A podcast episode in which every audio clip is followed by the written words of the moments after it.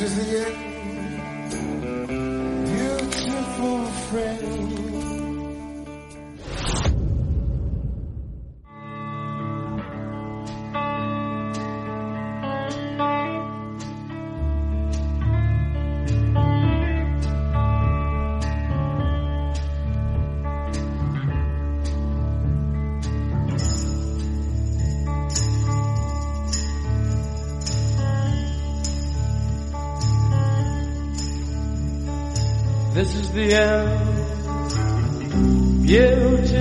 Una explosión un 3 de abril de 2004 en un piso de Leganés fue el cierre perfecto de una función que había comenzado con otras 12 explosiones tres semanas antes.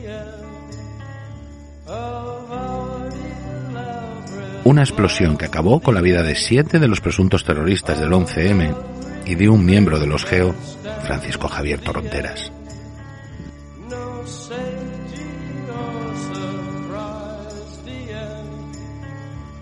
Este episodio final comienza la mañana del día anterior. Un operario de Renfe, alrededor de las 11 de la mañana del 2 de abril, dio el aviso sobre una bolsa de plástico semienterrada bajo los raíles de la línea del AVE Madrid-Sevilla, a la altura de la localidad toledana de Mocejón, a unos 60 kilómetros de la capital. Era una bolsa de plástico de supermercado de la que salían dos cables de unos 150 metros de longitud y que dentro contenía 12 kilogramos de una masa blanca y gomosa. Esa misma mañana se confirmaría que el explosivo era Goma 2 Eco y tenía el mismo origen que el de la bolsa de Vallecas. Pero las bombas no eran iguales. Las noticias que se tenían de los artefactos que explosionaron en los trenes hablaban de teléfonos móviles que servían de iniciadores mediante su función de alarma. Sin embargo, los cables que salían de la bolsa enterrada en la vía no estaban conectados a ningún iniciador. La deducción es clara o no tenían más móviles o no sabían cómo montarlos y por eso decidieron detonarla directamente a una distancia suficiente como para no sufrir daños. La ronda del vigilante de Renfe simplemente les pudo hacer huir y por eso el atentado pudo ser frustrado. Se suspendió el tráfico ferroviario y se activó un dispositivo colosal para revisar todo el trayecto. Semejante despliegue de medios, que llegó a sumar 45 helicópteros, solo sirvió para descartar que hubiera más explosivos y poder reanudar así el servicio. De los terroristas, ni rastro. Al tratarse el explosivo de gomado seco, el hecho fue relacionado con los terroristas del 11M inmediatamente. Pero no fue esto lo que dio la pista definitiva para encontrarlos al día siguiente. Es el comisario de la Unidad Central de Apoyo Operativo, la UCAO, el que revisando los kilométricos listados de posibles teléfonos usados por los terroristas, ve uno que le suena al revisarlo más concienzudamente, lo enlaza con una inmobiliaria de Leganés que le habría alquilado un piso a un marroquí.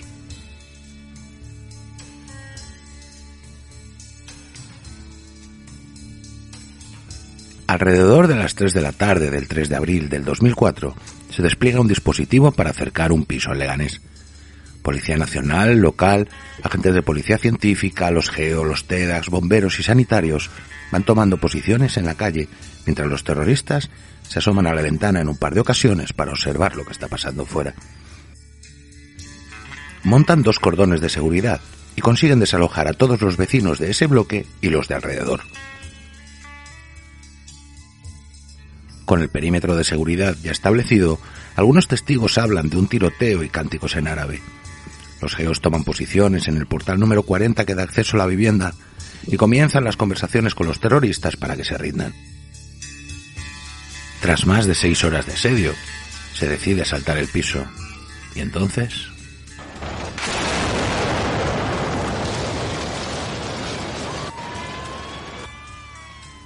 En la explosión morirían el tunecino, Harry Rifat Noir, Aleke Malamari, los hermanos Ouladaka y Abdenabi y también su líder, Yamal Amidan el chino. Se inmolaban llevándose por delante la vida del miembro de los Geo Francisco Javier Torronteras. De esta manera, concluía el tiempo de los hechos y comenzaba el de las preguntas.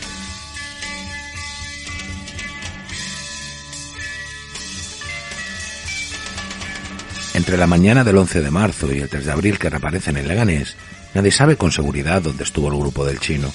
Lo que sí sabemos es que la policía conocía de la existencia de la casa de Morata de Tajuña desde el día 27 de febrero, ya que les llevó hasta ella Emilio Suárez Trasorras. No tenía nada que ocultar porque ya, la, incluso cuando yo llegué a Madrid con la policía, fuimos a buscar la casa de Morata Tajuña porque ya lo hubiera dicho en Asturias. O sea, no tengo nada que ocultar. Otra cuestión, cuando, ¿cuándo exactamente mostró usted a la policía la situación de la finca de Morata de Tajuña? El día 27 de febrero. ¿Cómo, cómo la localizaron? no, no la llegamos a localizar porque yo me perdí. Además no estaba tampoco muy interesado por colaborar luego con la policía viendo que el trato que se me estaba dando. O sea, no, no, no la, la, policía no llegó a encontrar la finca de Morata de Tajuña ese día. No lo sé porque yo le indiqué dónde era y a mí no me acercaron a la casa. Les indiqué dónde eran y ellos fueron hasta allí. Durante los días que estuvo usted detenido en Madrid y, y antes de prestar declaración ante el juez, le pidieron que le ayudase a encontrar la casa de Morata de Tajuña, en la que estuvo el día 26 de febrero. En la casa Morata de Tajuña ya di las indicaciones antes de que me llevaran a comisaría. Bajamos de Asturias directamente a la zona de Tajuña.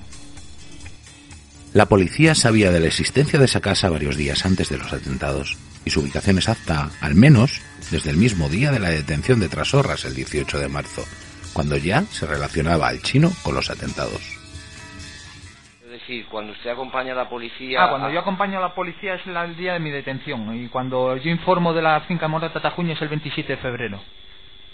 ¿Antes de los atentados? Sí, señor. Sí, es antes del 27 de febrero, es antes de los atentados. También tenían localizada la casa de la mujer del chino en Madrid. Así se lo hizo saber Rafa Zugiera, su controlador de la UCO, el agente Víctor. Sí, ¿qué pasa, campeón? Oye, que este creo que está aquí todavía, ¿eh? ¿Vale? ¿Crees que está aquí? Sí, sí, sí, estoy seguro que está aquí. Porque me ha dicho el otro que le llamó. Y está aquí todavía, macho. Pero bueno, ¿no te puede decir algo de dónde puede estar el tío? Está, está donde te he dicho yo, coño. ¿Que vive ahí?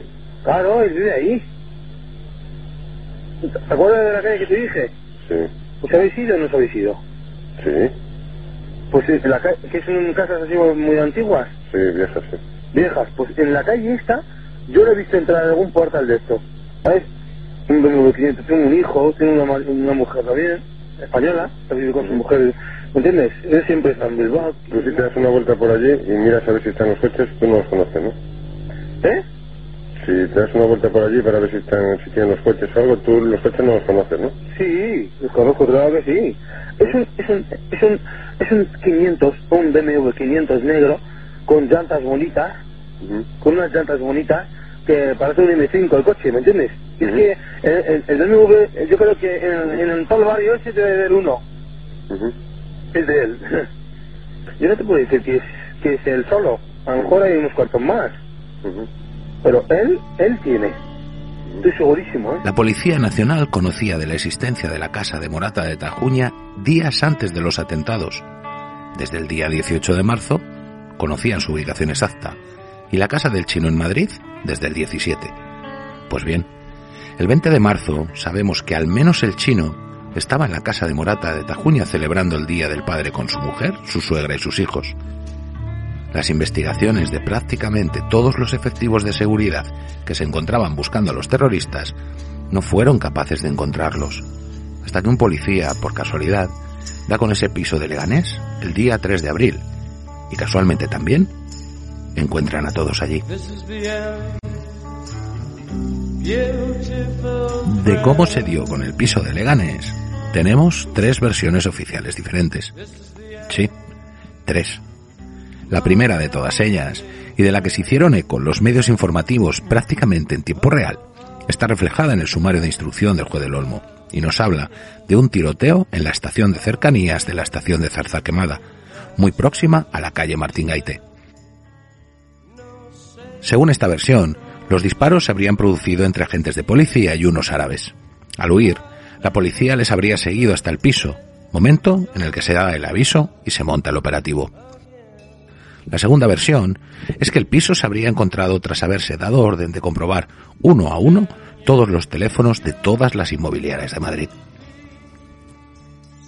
La tercera, y la que el imaginario colectivo ha dado por válida, la del responsable de la Unidad de Apoyo Operativo, la UCAO, el comisario García Castaño, alias El Gordo. Ha dicho usted que también tuvo alguna intervención en las gestiones dirigidas a la localización del piso de Leganés. Sí, efectivamente. Entonces, yo con un comisario de la Unidad Central de Información Exterior, estuvimos chequeando todas las pruebas que estábamos sacando y todos los datos que teníamos. Recuerdo que en un listado de teléfonos eh, aparecía un teléfono que era muy próximo, eh, variaba en siete números del teléfono que utilizaba Said Berrat. La proximidad pensando que se podía haber comprado en el mismo locutorio, se podía haber comprado en el mismo sitio, pues chequeamos ese teléfono. Yo chequeé ese teléfono. Y de ahí, de ese teléfono, eh, yo le transmito al comisario, de, al comisario con el que yo colaboraba de información exterior que hay, un, hay una llamada a un teléfono fijo. Él me dice que, que identifique ese teléfono fijo yo lo identifico y resulta que es una, una, una especie de agencia inmobiliaria de Leganés. ¿Cuándo hacen esas gestiones? Estas gestiones se hacen el día 3 por la mañana. Sobre las 12, 12 y media. Alrededor de las 12 del mediodía de aquel día 3 de abril, el comisario García Castaño y otro comisario de la Unidad de Información Exterior, la UCIE, dan con un número de teléfono. Por casualidad, y entre una habitación llena de papeles, como contaría este miembro de la UCIE en una entrevista a la cadena SER, ven un teléfono muy parecido al de un sospechoso habitual. Tras pedir su registro de llamadas, ven otro número que se repite varias veces y deciden llamar. Resulta ser el teléfono de una especie de inmobiliaria, y allí les dicen que el número de teléfono por el que preguntan pertenece a un árabe que les había alquilado un piso en Leganés el día 8 de marzo. Sobre las dos, deciden actuar. El teléfono del que habla García Castaño difería en siete dígitos del de un presunto yihadista que ya estaba siendo investigado, Said Berraj, y que recordemos, en ese momento, no se le conocía vinculación alguna con el grupo del chino, pero que por la corazonada del miembro de la UCIE decidieron tirar de ese hilo a ver qué salía. Berraj no fue juzgado, aunque se asume su participación en los atentados y su posterior huida.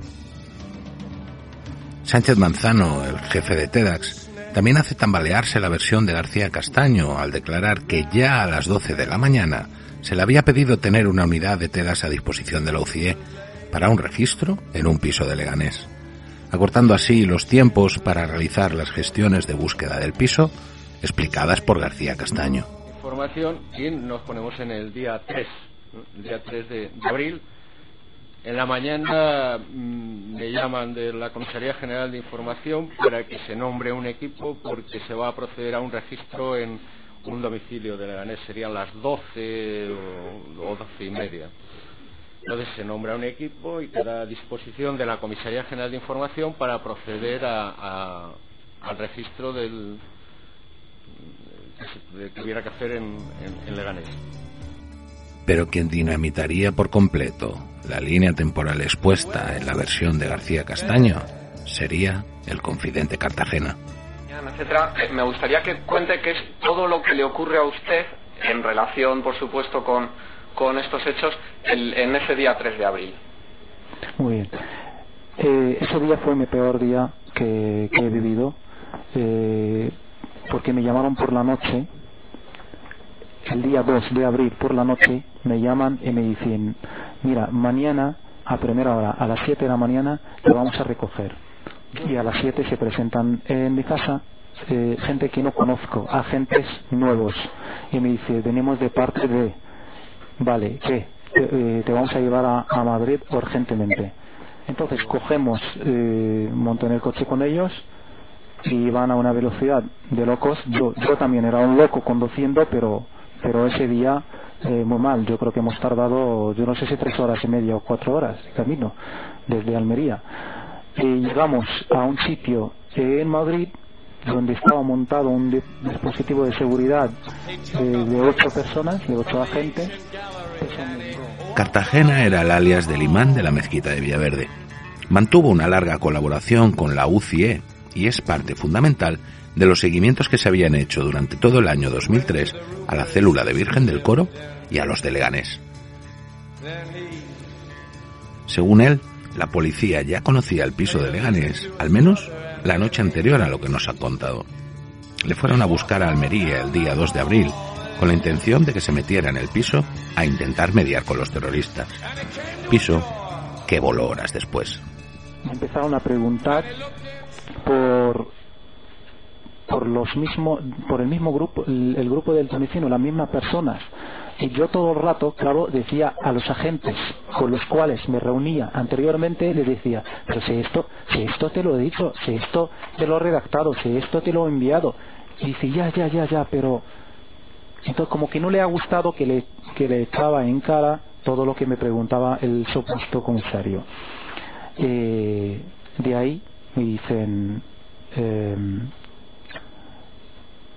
bueno, se levantó el supuesto comisario. Eso me ha, me ha llamado mucho la atención y me ha, me ha molestado.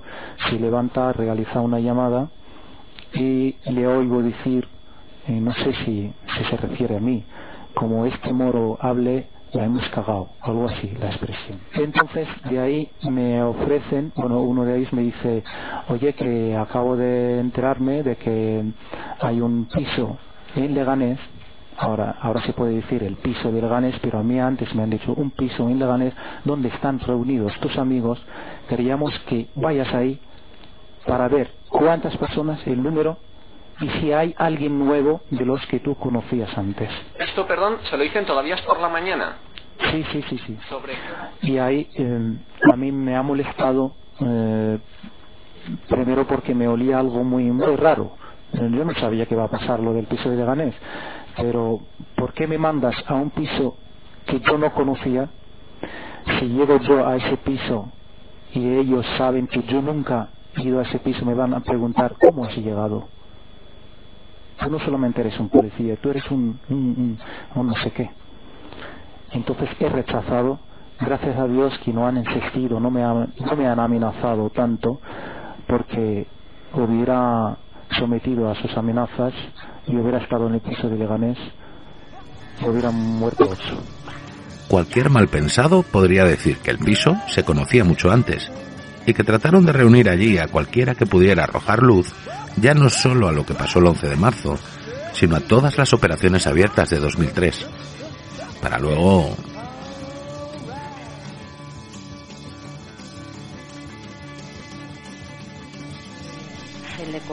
si hay alguna persona con determinado aspecto árabe que pudo salir del edificio o entrar en el edificio. ¿Lo Sí, recuerda usted? sí, sí, por supuesto, de un, un individuo que parece ser que había bajado con una bolsa de basura y que había logrado huir.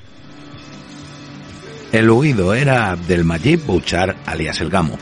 Fue detenido en Serbia en el año 2005 y extraditado a España para su enjuiciamiento por los atentados del 11M. Pese a haber varias pruebas que lo relacionaban tangencialmente con los demás acusados, siempre negó haber estado en el piso de Leganés. ¿Le comunican el motivo por el que esta persona huye del lugar? No, yo, yo me supongo, eh, supongo, como los que están allí, que simplemente que detectan a los funcionarios o aprecia algo raro y me imagino que, bueno, pues que lógicamente ante eso pues sale corriendo. Sé que le persiguen, eh, parece que los funcionarios me comentan incluso que, bueno, que cómo corría aquella persona, que era prácticamente imposible, que era un atleta. Lo llamativo de este personaje no es que pudiera escapar de allí, ya que aunque en ese momento ya habían varios efectivos policiales, aún no se habían montado los dos cordones de seguridad al completo. Lo realmente chocante es su condena. Sexto, debemos condenar y condenamos a Rachid Ablif y a Abdelmajid Bouchar como responsables, en concepto de autores, de un delito de integración en banda armada, organización o grupo terrorista y otro de tenencia o depósito de sustancias explosivas, sin la concurrencia de circunstancias modificativas. El tribunal consideró a todos los suicidas de Leganés autores materiales de los atentados. A Bouchar, que fue el único que pudo defenderse ante el juez, no.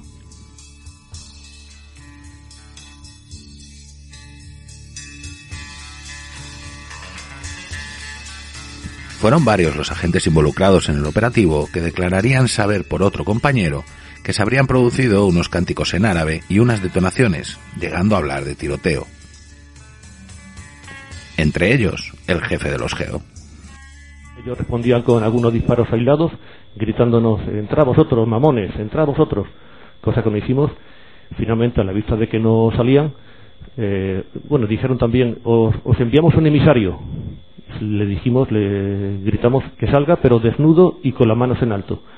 Efectuaron más disparos, con lo cual, al ver que no salían, ordené, tal y como estaba previsto, lanzar, eh, colocarse la máscara a los, a los funcionarios policiales y lanzar gas lacrimógeno. Y a los pocos segundos se, se vino bajo el- la vivienda. Este es un punto que ha generado mucha controversia. Se acusó a la policía de no llevar un negociador y un traductor, pero los geo allí apostados declararon haber hablado con ellos en castellano. Y del tiroteo, aunque solo tenemos el testimonio directo del jefe de los geo, se afianza con varios testigos que oyeron pequeñas detonaciones que asociaron a disparos. En absoluto es incompatible. Pero que claro. recogieron? Sí, eh, dentro de la, por fuera de la calle Martín Gaite, mm, eh, recuerdo que pa- algunos papeles o algunos eh, trozos de papel y ya en el interior sí que eh, se recogieron pues explosivo, masa, masa explosiva y detonadores. ¿Qué fue lo que recogió usted? Pues algo que parecía ser explosivo. Solamente explosivos, no recogieron otro tipo de Una, objetos? una mochila con ropa con ropa usada y algún teléfono móvil. Eh, ¿Hicieron ustedes una lista de todos los objetos que iban recogiendo? Sí, en un principio empezamos a, a clasificarlos hasta que llegó el jefe de la unidad central y ordenó que se retirase todo de allí y se llevase a canillas. Eh, ¿Qué tipo de restos recogieron y dónde? ¿Dónde estaban? Recogí eh, restos de explosivos, pocos, trozos y dos o tres detonadores. ¿Nada más? Nada más. ¿Encontraron ustedes casquillos de balas? No, ¿Ninguno? no, yo ¿En ningún...? ni en mi presencia tampoco. ¿Y al día siguiente qué fue lo que recogieron de ahí? Sí, al día siguiente pues eh, aparecían bolas de explosivos y etiquetas de, de los mismos. Eh, ¿Recogieron ustedes casquillos de balas de algún lugar? No, de... Bien, yo le puedo hablar, los que yo recogí estaban en la misma planta donde ocurrió la explosión y fueron diversos restos eh, orgánicos y restos de explosivo y, y restos de cables, etcétera. Eh, ¿Usted vio en algún momento que hubiera casquillos? No, No vio ningún casquillo. no, yo no. No. Más de una docena de TEDx, de los muchos más que pasaron por el piso de Leganés después de la explosión para recoger pruebas, y ninguno declaró haber encontrado los casquillos que habían quedado tras efectuarse el tiroteo. Sí que se encontraron dos agentes de policía científica los subfusiles que se podían ver en el vídeo de reivindicación del atentado, y varios cartuchos sin percutir dentro de sus cajas. Y un casquillo, un único casquillo que no se pudo cotejar con las armas encontradas por estar inutilizadas debido a los efectos de la explosión.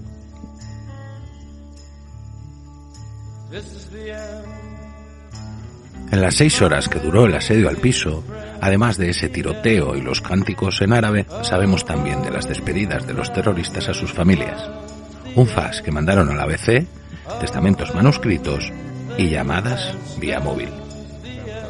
Y mientras tanto los terroristas empezaron a llamar a sus familias para despedirse. Esto se sabe porque las autoridades marroquíes, a través de la Embajada Española, hacen un intento de avisar eh, a tiempo de, de que estos individuos mm, se van a, a suicidar al, al estilo de los mártires en, en la tradición yihadista y que eso supone eh, un peligro importante para cualquiera que esté en su derredor. El primer escollo que encontramos es el uso de inhibidores. La policía asumió que a los terroristas aún les quedaban explosivos y ante el temor a que los detonaran, se colocaron dos inhibidores de frecuencia, uno de la UIP y el otro el del coche oficial del director general de la policía. Empezaron por cortar el agua, la luz, el gas y el teléfono y en las proximidades. ¿Se llegaron a utilizar los inhibidores del vehículo del director general de la policía en algún momento? Sí, le- le cuento un poco cómo, cómo fue. Después de ordenar que se cortara todo esto, pues algunos, yo no, no sé a quién, porque tampoco se atribuye a decir, pero bueno, si están llamando, de alguna manera podríamos intentar a ver cómo, cómo les eh, interceptamos estas comunicaciones. El director se le ocurrió a él y dijo, bueno, pues pues que mi escolta, se lo ordenó él directamente, pone el coche en las proximidades de la puerta con el, perturbador o el inhibidor activado. Las, unidades de intervención llevan inhibidores. Entonces voy a ordenar que se aproxime algún, algún policía con inhibidor, pero que se aproxime al piso. Me enteré que había estado en el sótano con, el inhibidor correspondiente para, como digo, perturbar la, los que se utilizaron después, después los inhibidores de la unidad policial de intervención. Sí, sí, una vez que se... Con los inhibidores colocados habría sido muy complicado efectuar todas esas llamadas de despedida, pero si hubieran sido posibles, los familiares de los terroristas que las recibieron tampoco lo tienen muy claro. ¿A la policía le llamó antes de que su hermano le llamara del Leganés? Sí, ¿Y qué le dijo la policía?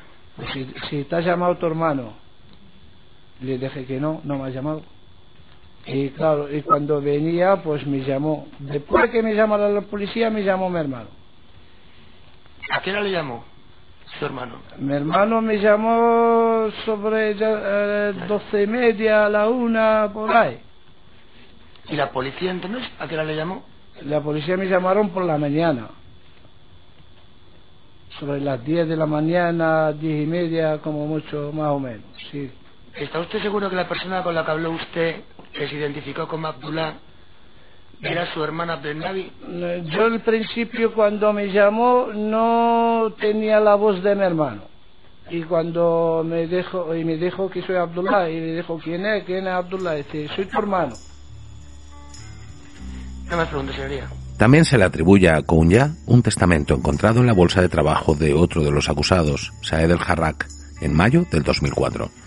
Ni el jefe del Harrak, cuando llama a la policía para entregar su bolsa de trabajo, ni los dos policías que la recogen, ven ningún sobre ni ningún testamento.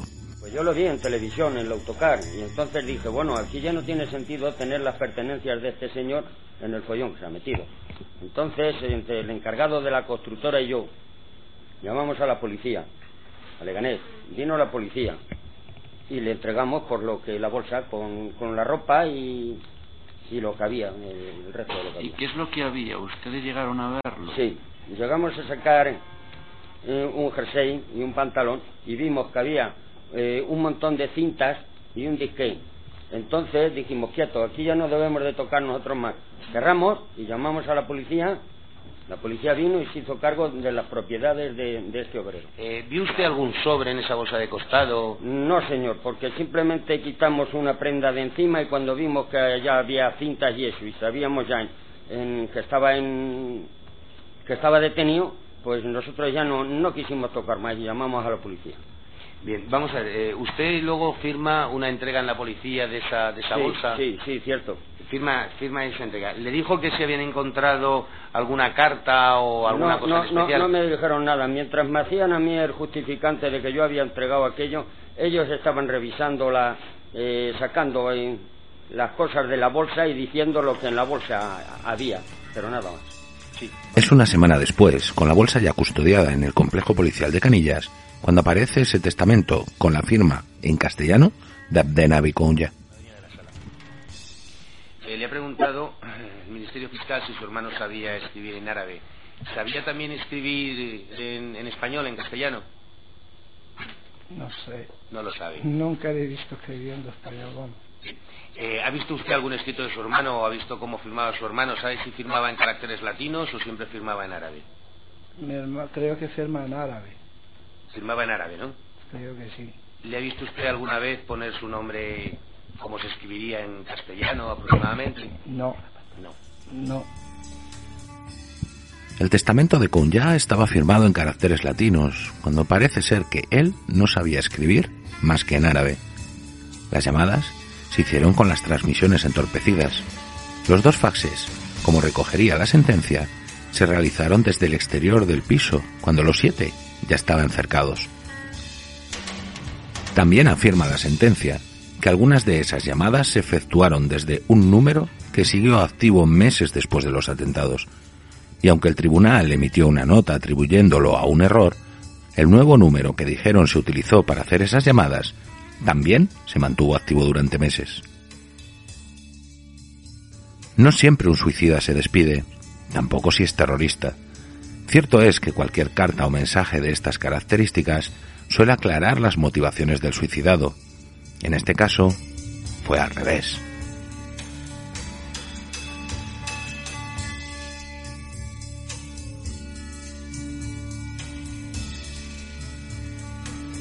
Las tareas de desescombro y recogida de pruebas, en las que llegaron a participar más de 100 personas entre policía científica, TEDx y bomberos, duraron casi una semana. La primera sorpresa, los papeles de ETA. En, el piso de Leganés había un piso de un policía. Sí. Eh, el- ¿Usted a este policía? No. No lo vio, ¿no? ¿Encontraron ustedes documentación mm, que pertenecía a este policía en los escombros? Mm, Yo no. Usted no. Ni tampoco escuchó a sus compañeros que hablaran del tema. No. Pues no. En, en el piso de Leganés había un vecino que era policía. ¿Lo vio usted por allí? No, yo no lo he conocido. ¿Sabe si se recogió documentación de, de ese vecino? No lo sé, no. No lo sabe. Eh, ¿En algún momento escuchó a sus compañeros que hubieran recogido el día anterior eh, documentación que pertenecía a algún vecino que fuera policía? No. No.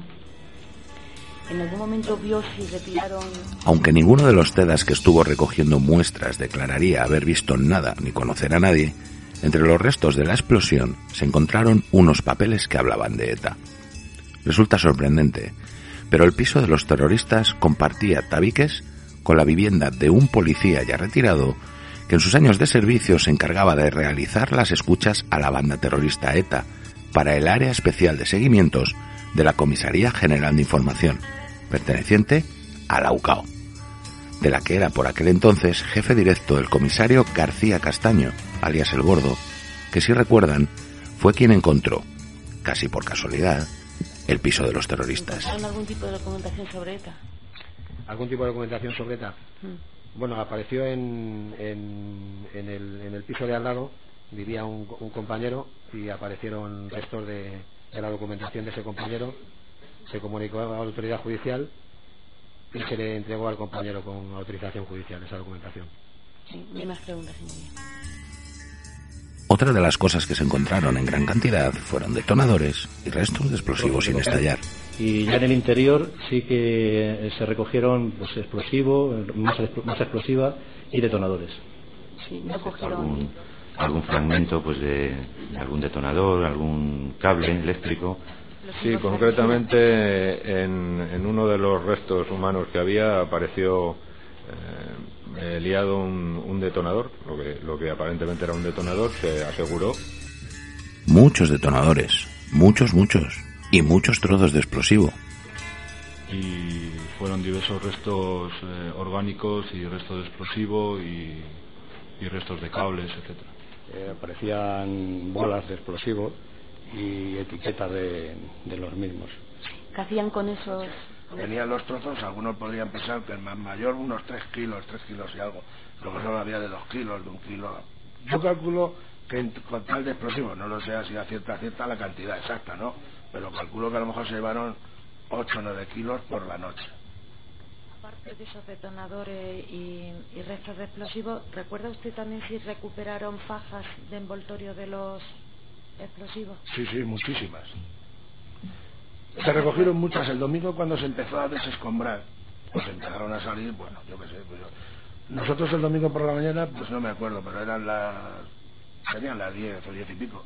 Íbamos contando ya con otro compañero 500 o más había, pero lo que pasa es que no terminamos de contarlas porque llegó de la unidad central, mandado por el comisario jefe, que se llevaran todo para allá. Se lo llevaron todo y no seguimos contando, pero había muchísimas. Detonadores de cobre y aluminio utilizados en minería y las fajas o envoltorios que con tremenda suerte se habían librado de la explosión y tenían los números de serie para poder identificar de dónde salieron. eh, un gran número de, de detonadores, concretamente uno de ellos era una pelota, una pelota más o menos de ese tamaño, en la cual bueno estaban los detonadores y sus rabizas. Y luego con posterioridad pues encontramos otro gran número de detonadores también envueltos en, en plástico, parecía lo que podría constituir un pequeño chorizo de, de detonadores y algunos más sueltos. Varios más. Una vez ¿Recuperaron fajas de envoltorio de los explosivos? Sí, sí, en gran número. también, efectivamente. ¿Aquella noche? Aquella noche cogimos bastantes y luego con posterioridad a lo largo de la búsqueda se fueron encontrando más. ¿Recuperaron restos de sustancia explosiva? Sí, sí, a lo largo de, de todo este tiempo se recuper- recuperaron distintos trozos, elementos de sustancia explosiva.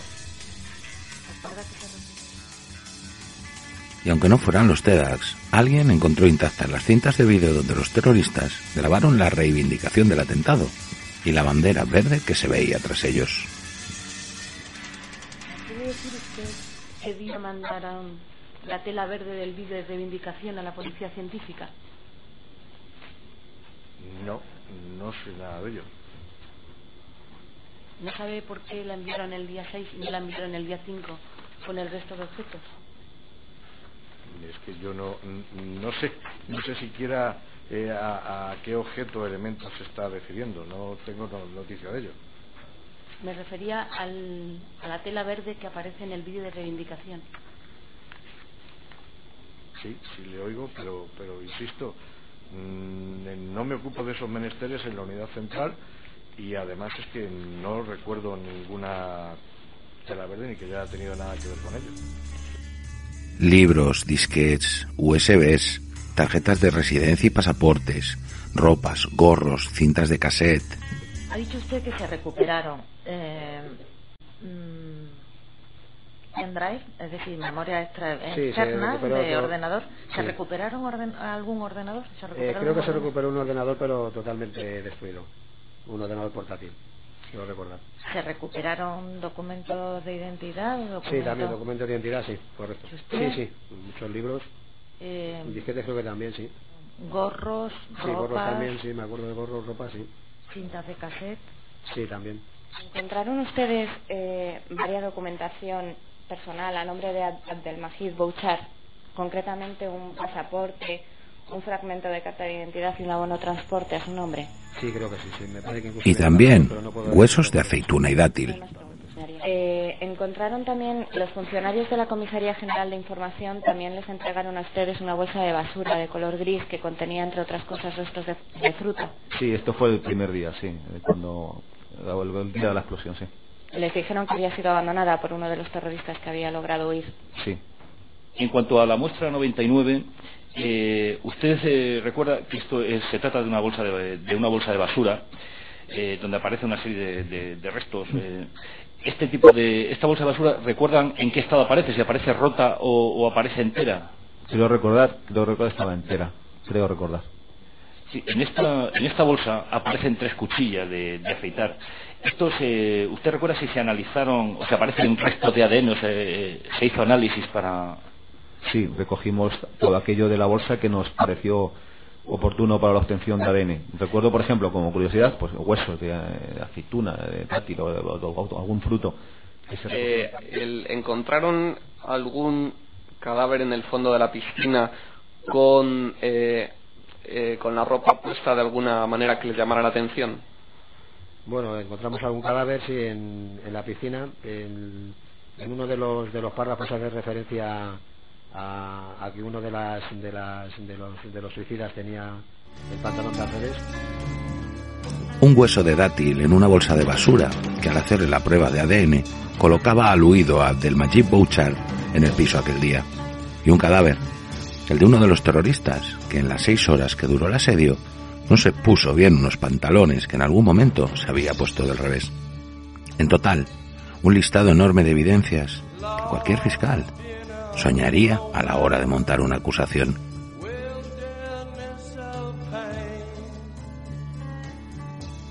Los GEO, Grupo Especial de Operaciones, es la élite, uno de los grupos policiales más preparados y eficaces del mundo.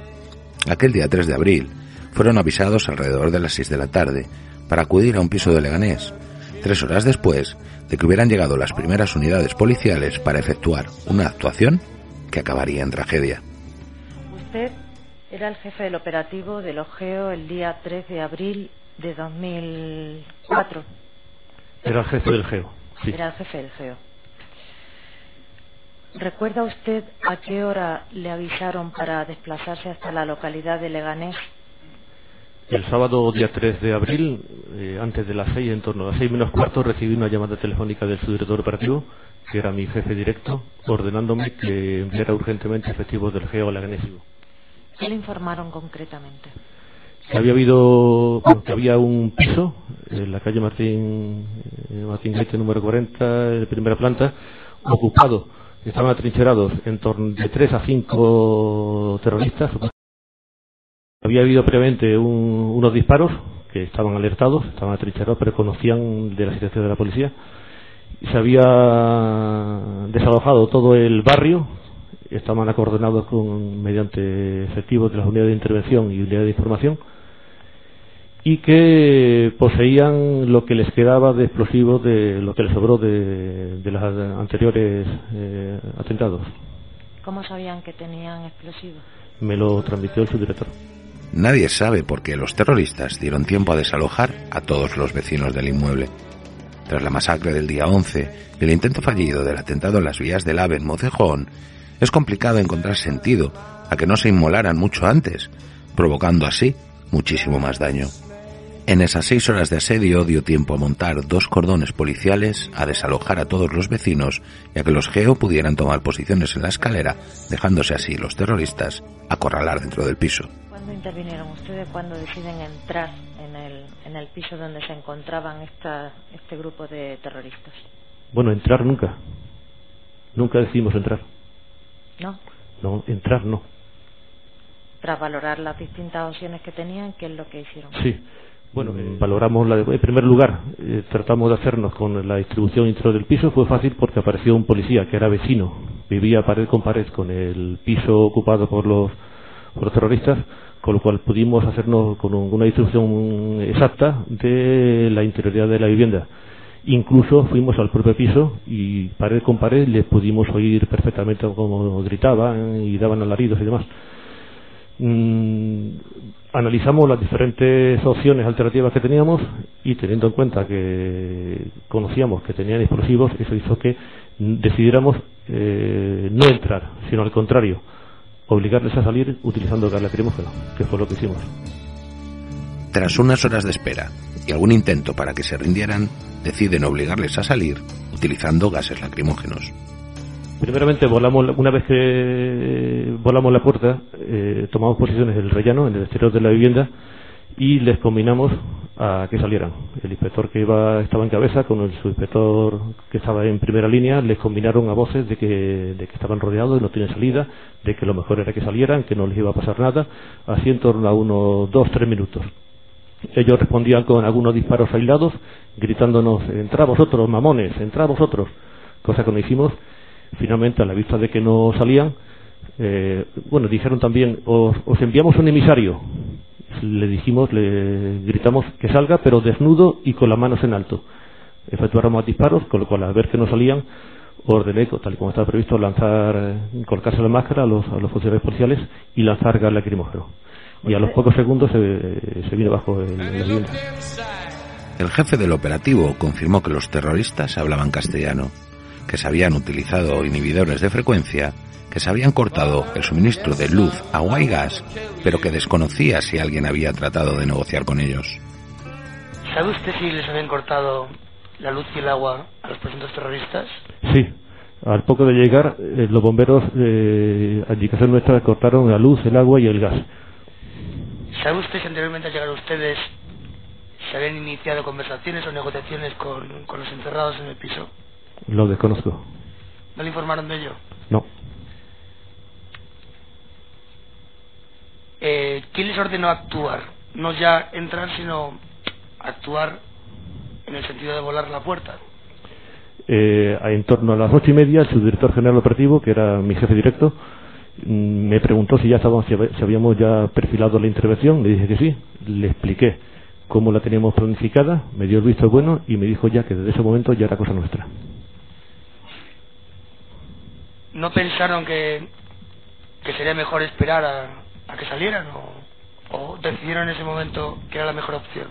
Valoramos las diferentes opciones alternativas y yo consideré que era la opción más favorable para nuestros propósitos, la menos, si me permite, la menos mala.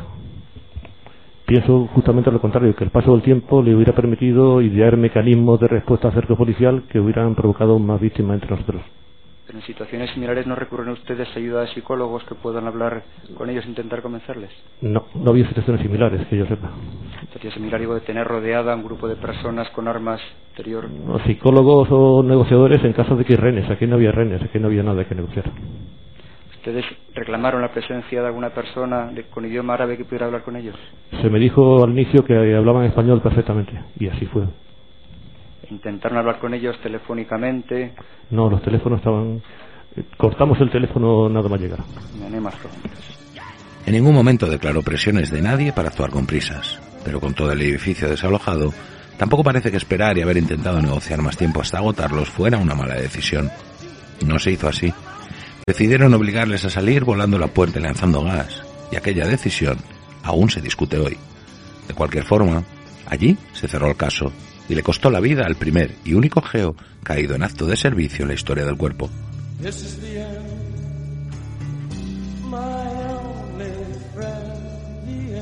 Sin duda alguna, toda muerte es un drama. En un atentado como este, además de los 192 dramas familiares y los miles de heridos y sus secuelas, sacudió por completo un país y cambió su historia futura. Pero entre tanta gran palabra, análisis político e incluso con todas las dudas que estamos exponiendo, hay un episodio que es completamente incomprensible desde su inicio. La mala suerte que se cebó con Francisco Javier Torronteras. No le tocaba ir primero en ese operativo ni estar en el sitio preciso en el momento preciso. Es el problema con el casco del compañero que le precedía el que le obliga al cambio de orden de entrada. Ya en la escalera, parapetado detrás de una esquina, y cuando estaban apostados y se preparaban para entrar, se produce el fatal desenlace.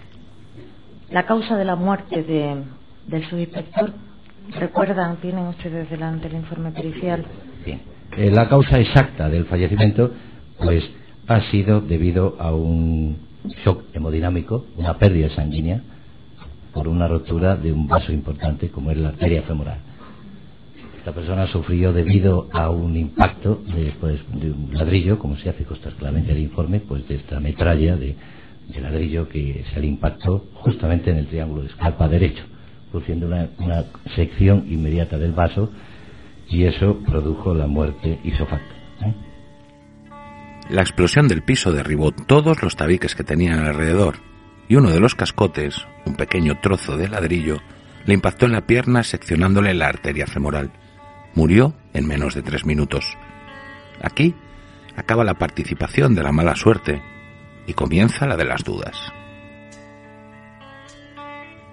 Pocos días después de su funeral y entierro, los medios de comunicación se hacían eco de un suceso escalofriante. La tumba del geo Francisco Javier Torronteras había sido profanada. Únicamente quiero decir que en relación a la segunda autopsia, eh, bueno, y la inhalación de gas, huelga hablar de ese tema, puesto que el cadáver, como ustedes saben, fue incinerado, fue quemado. ¿eh? Fue quemado, entonces la inhalación de gas ahí es evidente. Me parece que es un muerto, no se ven lesiones internas. Únicamente quería añadir eso. El cadáver fue quemado porque ya lo imaginamos, pero dígalo por qué. Sí, sí, bueno, el cadáver fue quemado, fue parecido, fue quemado, como ya sabemos. ¿eh? Ahí hay una cosa curiosa que... Pero tiene que explicarlo, aunque, lo, aunque se suponga que lo sabemos. O sea, tiene usted que explicarlo Sí, como sí, si no sí. supiéramos, como si no tuviéramos sumario, para entendernos. Sí, eh, nos presentamos allí, sería las ocho y media de la mañana aproximadamente, y nos encontramos con el féretro, eh, la lápida estaba tapada, había sido eh, abierta y luego tapada, estaba tapada con un pequeño agujero en un lateral que fue por donde forzaron, evidente, para quitarla. Eh, eh, nos llevaron a una distancia aproximadamente de unos 600, 700 metros y allí ciertamente apareció el féretro eh, destapado, eh, quemado, prácticamente, no le digo carbonizado, pero bastante eh, quemado. El interior estaba el cuerpo, eh, toda la superficie del cuerpo estaba prácticamente quemada. Por Y tanto, aquí les quiero lo decir, entiende, se refiere a la profanación del cadáver Sí, sí. del señor Torrontes. Bien. Entiendo Y aquí perfectamente. se le- Sí, sí. y aquí se le quiero contar una curiosidad, además que surgió allí mismo. Es que, aparte, evidentemente, que posteriormente se hizo la, necroidentificación del cuerpo con estudio pues, pues, a la EDN, etcétera, etcétera. Eh, yo enseguida que le vi, le dije a su señoría, estaba a mi lado, digo, este es el, el fallecido que eh, se dio la autopsia hace unos días. Qué casualidad, qué coincidencia, comentamos. Sin ninguna duda, lo reconocí. Y eso que fíjese cómo está el cuerpo. Consta la declaración, ¿eh? el, el levantamiento del cuerpo. El 19 de abril de 2004, en el cementerio sur de Madrid, el ataúd que contenía los restos mortales del geo Torronteras fue sacado del nicho rompiendo la lápida. Lo alejaron unos 600 metros y sacaron el cadáver del ataúd. Le clavaron un pico en la cabeza, una pala en el pecho, lo rociaron con gasolina y le prendieron fuego. La declaración de los forenses en el juicio para defender su pericial, y en concreto este episodio, sorprendió al revelar que cuando vieron el cadáver del geo, se dieron cuenta enseguida quién era porque pocos días antes le habían practicado la autopsia. Autopsia o estudios complementarios, porque autopsia como tal no se le hizo a nadie de los que murieron en Leganés.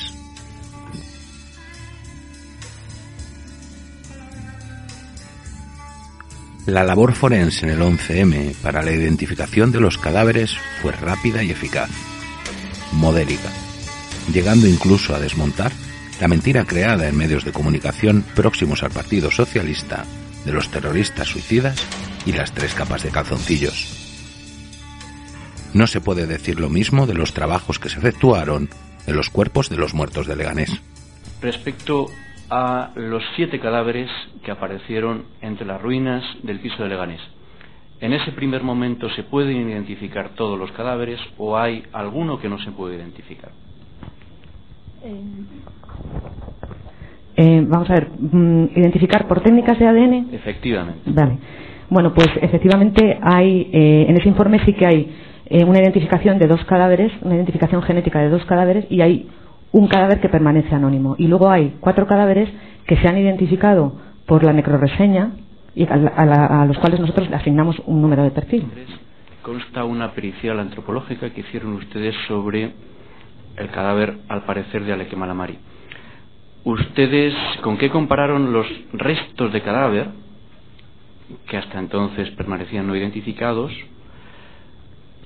y para llegar a la conclusión de que pertenecían esos restos de cadáver a Aleque?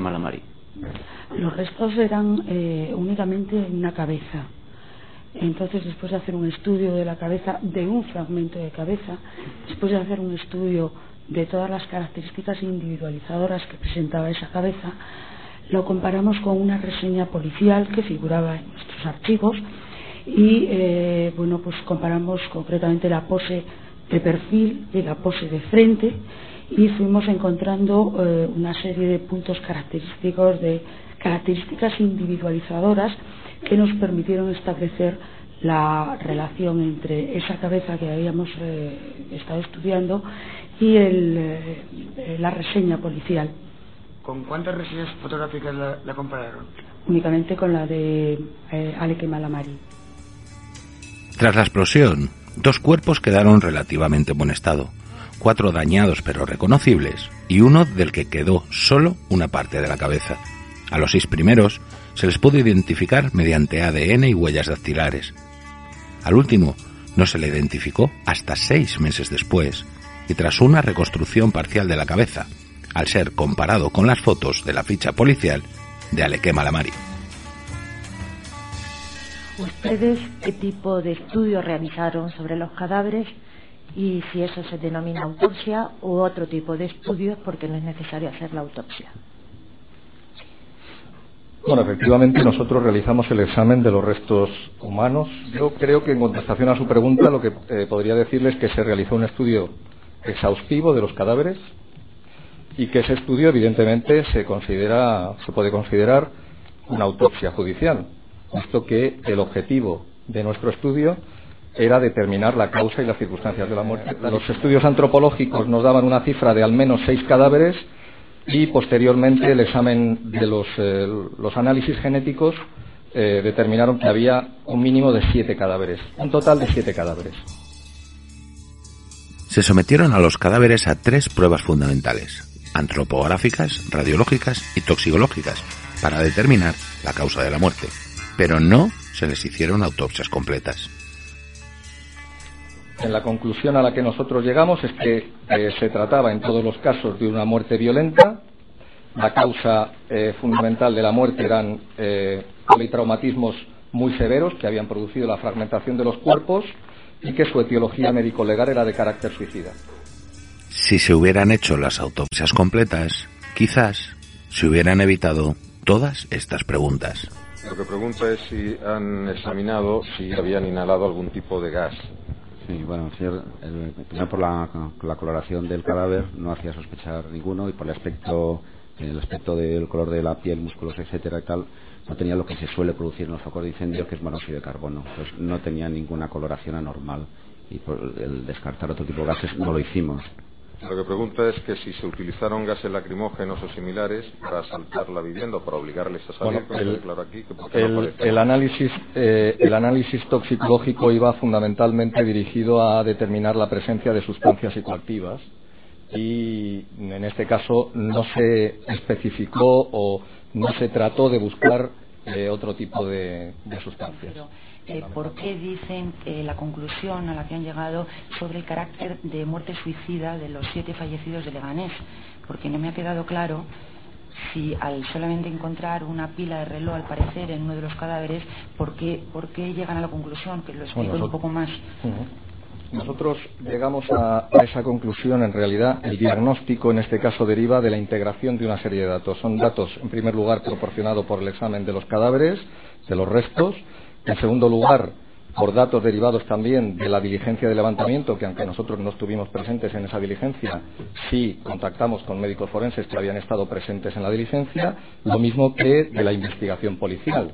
¿eh? También la policía que había estado en el, el había asistido a los levantamientos de, los eh, cadáveres no, nos facilitó eh, cierta información al respecto. Por otra parte, por una parte esto como datos positivos, digamos y luego, por otra parte, como datos negativos, la ausencia de hallazgos que nos permitieran establecer una etiología diferente a esta etiología suicida. De la misma manera que pasó con los explosivos, es decir, que la pericial confirmase que había estallado goma 2 seco en lugar de empezar desde cero para averiguar qué había explotado, en este caso se buscó con tres estudios básicos una mínima coherencia para confirmar que se habían suicidado, y no al revés, buscando la causa de la muerte desde una autopsia completa. Aclare, por favor, una vez más eso. Hacen ustedes una autopsia. Hemos hecho el examen que corresponde a restos, a cadáveres incompletos y muy fragmentados y restos cadavéricos como los que hemos, de los que hemos dispuesto. Hemos hecho el examen necesario y suficiente para determinar la causa y las circunstancias de ese fallecimiento. Es que usted, para llegar a la teología de que la muerte de esas personas ha sido causada por el suicidio, nos habla de elementos negativos. Es decir, que no tienen sustancias psicoactivas, que no han sido atados, que no tienen disparos. Pero ¿cuáles son los elementos positivos que ustedes encuentran para llegar a esa conclusión? Los antecedentes. Los antecedentes del caso. La información que nos proporciona la investigación policial y la información que nos proporcionan los propios médicos forenses que han estado en el levantamiento. Es decir, yo no sé si esto aclarará la cuestión, pero creo que se parte de una hipótesis. Hay una hipótesis inicial. Desde el punto de vista médico forense, ¿se puede descartar esa hipótesis? Sí o no, o los elementos que nosotros encontramos no descartan esa hipótesis y por lo tanto son congruentes con la hipótesis inicial. Yo creo que esto es lo que. Tras esta pericial, se podría no descartar el carácter suicida de los terroristas, pero en ningún caso asegurarlo, o al menos que todos lo fueran. Lo que no se sabe es por qué no se les practicaron las autopsias completas. Mario eh, del 11M. De hecho, consta que hubo un enfrentamiento con los dos miembros de la policía científica que se trasladaron y a los que se, efectivamente se les impidió acceder a los. Sí, a los porque cadáveres. claro, cuando yo regreso a Madrid y habiendo tenido conocimiento telefónicamente de lo que había sucedido y cuando regreso a Madrid conozco eh, con mayor detalle qué es lo que ha pasado, pues eh, recabo información tanto a la magistrada juez como al comisario general de policía científica, eh, recabo información para evitar en, lo posible eh, nuevas situaciones que impidan que distintos cuerpos que lo que buscan es un objetivo común, que es auxiliar a la Administración de Justicia, entren en, en confrontación.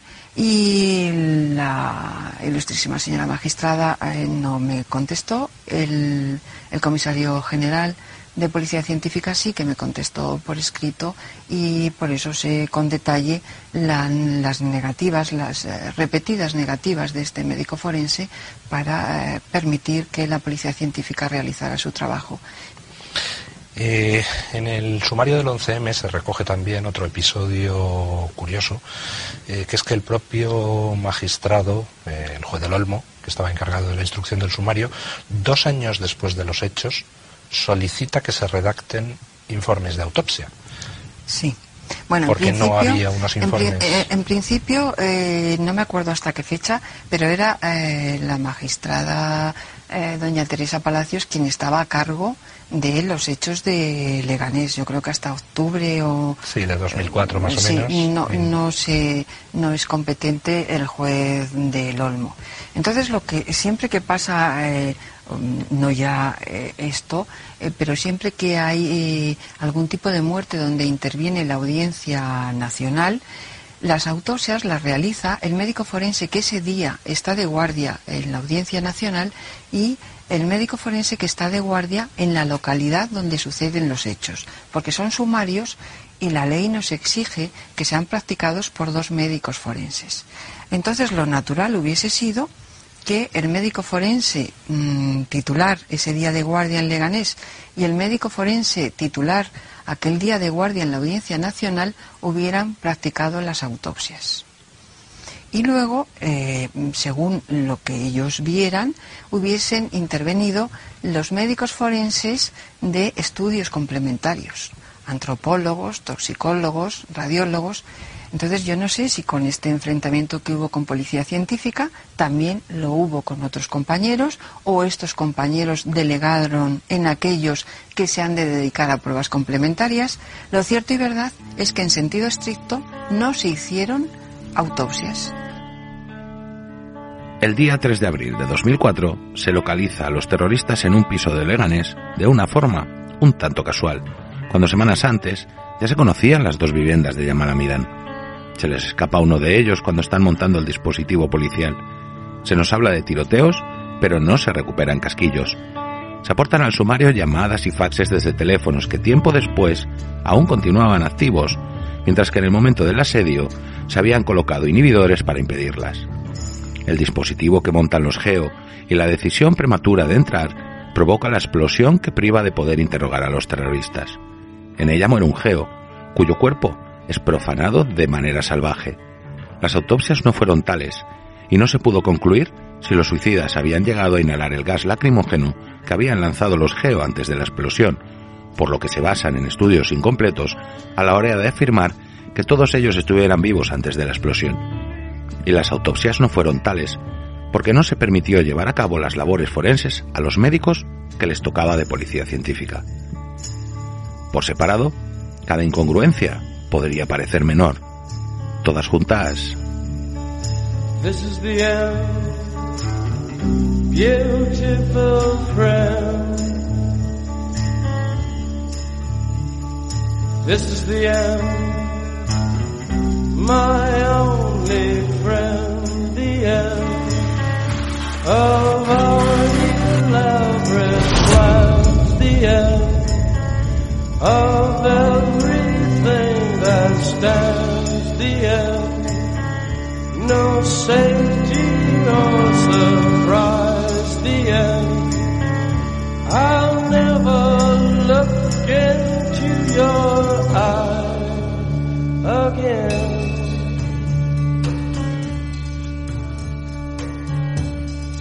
Can you picture what will be so?